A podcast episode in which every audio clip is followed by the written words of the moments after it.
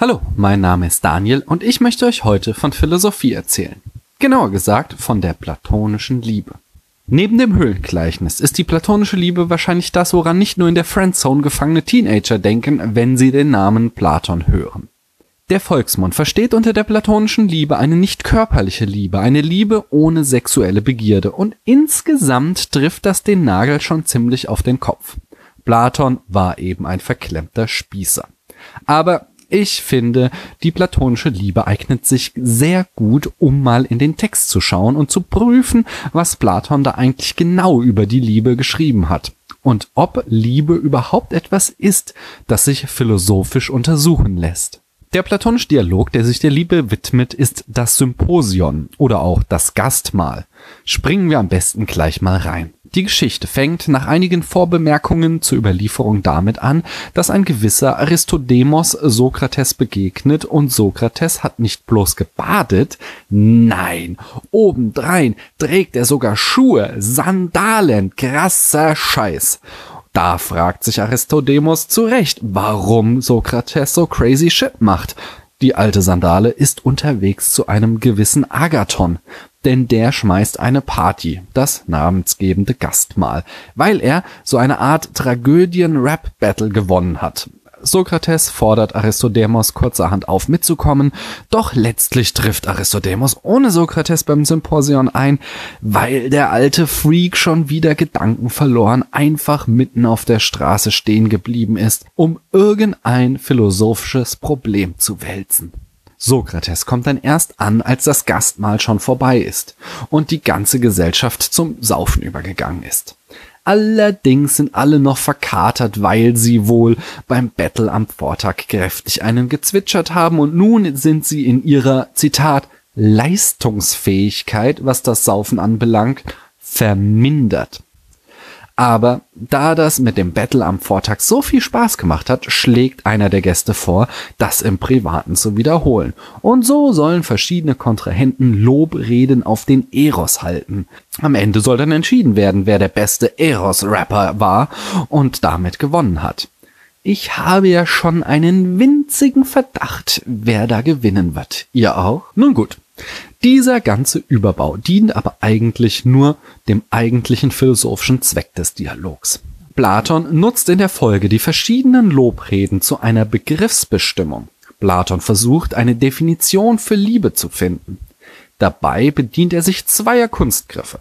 Zum einen die Form der Lobrede. Diese ist nicht so streng wie das sonst übliche Fragen-Antwort-Spielchen in den Dialogen, sondern erlaubt mehr künstlerische Freiheit.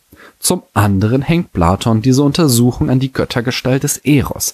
Damit stellt er sich in die animistische Tradition des Mythos. Er spricht also nicht über den abstrakten Begriff Liebe, sondern über eine Person. Mythen sind ein Stilmittel, auf das Platon immer wieder in seinen Dialogen zurückgreift. Oft geschieht dies, wenn das, was er besprechen will, heikel ist oder sich mit logischen Mitteln nicht so gut bestimmen lässt.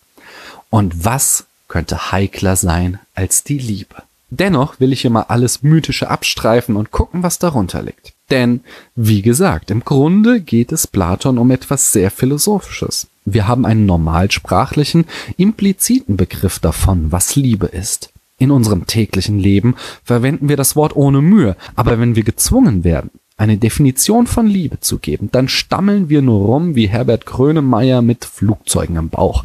Schauen wir doch mal, ob Platon sich da geschickter anstellt. Zuvor muss ich an dieser Stelle noch ein paar Worte zur griechischen Päderatie verlieren. Besonders unter den griechischen aristokratischen Männern war es üblich, neben einer Ehefrau auch einen jugendlichen schwulen Geliebten zu haben. Die Jungs waren dabei in der Regel zwischen 12 und 18 Jahren. Der ältere Mann umwarb den Jüngeren mit Geschenken und Geld und wenn es dann zur Beziehung kam, ging es nicht nur in die Kiste, stattdessen sollte der Ältere den Jüngling auch Bildung zukommen lassen. Beim Sex sollte der Ältere übrigens darauf achten, den Jüngeren nicht zu erniedrigen. Homosexualität mit einem pädophilen Einschlag war im antiken Griechenland also die Norm. Doch zurück zum Symposion. Es beginnt Phaedros mit seiner Lobpreisung des Gottes Eros. Dabei schreibt er der Liebe folgende Eigenschaften zu. Liebe bringt das Beste in den Liebenden hervor. Liebe bewirkt das Streben nach dem Schönen. Schön muss aber nicht unbedingt als körperlich schön verstanden werden. Zum Beispiel ist Liebe auch Antrieb zu großen und edlen Taten. Bis hierhin entspricht das schon weitgehend unseren heutigen Vorstellungen von romantischer Liebe. Doch dann entwirft Phaedros eine Macho-Theorie, wonach die aktive Liebe das Begehren die männliche Seite der Liebe ist, während das passive Element der Liebe das Begehrenswerte oder das Geliebtwerden weiblich ist. Ah, das ist schwach, weil er hier gesellschaftliche Konventionen, also etwas rein Äußerliches, auf das Wesen der Liebe überträgt. Ich wurde schon mal von einer Frau verführt, war der Passive, während sie aktiv war. Und ich behaupte mal ganz dreist, dass das keine Ausnahme war, sondern durchaus öfter passiert und somit zur Liebe gehört. Und die Liebe auf den ersten Blick, in der beide sich einig ineinander verlieben, ohne dass es einen aktiven und einen passiven Part gibt, habe ich dabei noch gar nicht erwähnt. Phaedros jedenfalls schließt mit den Worten, dass der männliche und der weibliche Aspekt der Liebe zusammen eine Einheit bilden. Als nächstes spricht dann der Sophist Pausanias. Mal gucken, ob er seinen Vorredner im Battle besiegen kann. Nachdem Phaedros zwischen dem männlichen und dem weiblichen Aspekt der Liebe unterschieden hat, unterscheidet Pausanias jetzt zwischen dem himmlischen und dem vulgären Aspekt. Wir würden heute wohl eher zwischen emotionaler und sexueller Liebe unterscheiden. Außerdem widerspricht Pausanias Phaedros darin, dass die Liebe das Beste im Menschen hervorbringt. Es verhalte sich mit der Liebe wie mit allem anderen. Sie könne schön oder hässlich sein. Man muss sich schon bemühen, schön zu lieben. Diesen letzten Punkt finde ich eigentlich einen schönen Gedanken. Ich kann mich in jemanden verlieben und die Person dann bedrängen und belästigen, aber genauso kann Liebe das Beste in mir hervorbringen und dadurch ganz wundervolle Handlungen. Pausanias schließt damit, dass die vulgäre Liebe die Liebe einer Frau ist, während die himmlische Liebe die homosexuelle Liebe zu einem Mann ist, da Männer Frauen von Natur aus intellektuell überlegen seien. Diese Theorie sollte man mal jemandem aus dem homophoben AfD-Umfeld erzählen. Als nächstes spricht der Arzt Erik Simachos. Doch was der zu sagen hat, ist nicht so spannend. Er kombiniert nur Pausanias These von den zwei Aspekten des Eros mit der Naturphilosophie von Heraklit, bei der alles aus Gegensätzen besteht. Dabei wird die Liebe zur Triebfeder der Veränderung, kann aber je nachdem, welcher Aspekt dominiert, der vulgäre oder der himmlische, zum Guten oder zum Schlechten verändern. Das ist mal wieder eine metaphysische Unterstellung. Liebe wird hier einfach zur Triebfeder gemacht, ohne dass das hinreichend begründet wird. Ein weiteres Mal könnte ich entgegnen, ich glaube aber, dass Brokkoli die Triebfeder für Veränderung ist. Interessant ist allerdings, dass Eriximachos die Liebe als Verlangen charakterisiert, denn hier schließt der nächste Redner an. Aristophanes, der berühmte Komödienschreiber, ist als nächstes an der Reihe und er widmet sich der Frage, wonach es der Liebe denn verlangt. Doch Platon lässt sie nicht zu Wort kommen, ohne zuvor noch einen kleinen Diss in den Dialog hineinzuschreiben. Zur Erinnerung, der Dichter hatte Sokrates im wahren Leben übel mitgespielt.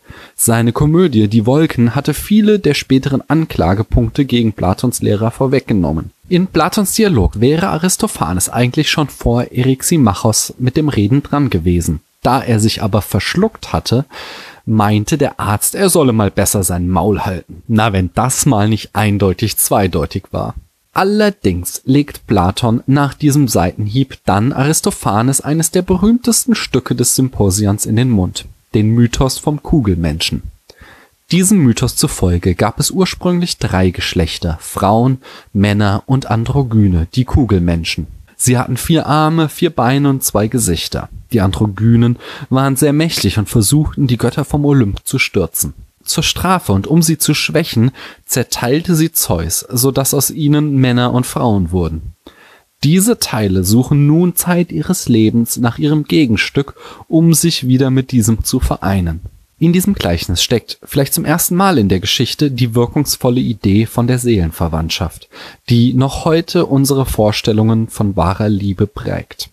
Der Mythos respektiert zudem als erste Rede im Symposion die heterosexuelle Liebe und gibt der Frau eine gleichgestellte Position. Aber Aristophanes würdigt auch die Homosexualität. Schwule Männer sind demnach die ursprünglichen Männer, die nie Kugelmenschen waren und lesbische Frauen sind die ursprünglichen Frauen. Man könnte natürlich kritisieren, dass Aristophanes nun seinerseits Heterosexuelle hervorhebt, da er sie als die einzigen mit Seelenverwandten darstellt und als das ursprünglich besonders mächtige Geschlecht. Aber insgesamt ist dieser Teil erstaunlich modern und ausgewogen.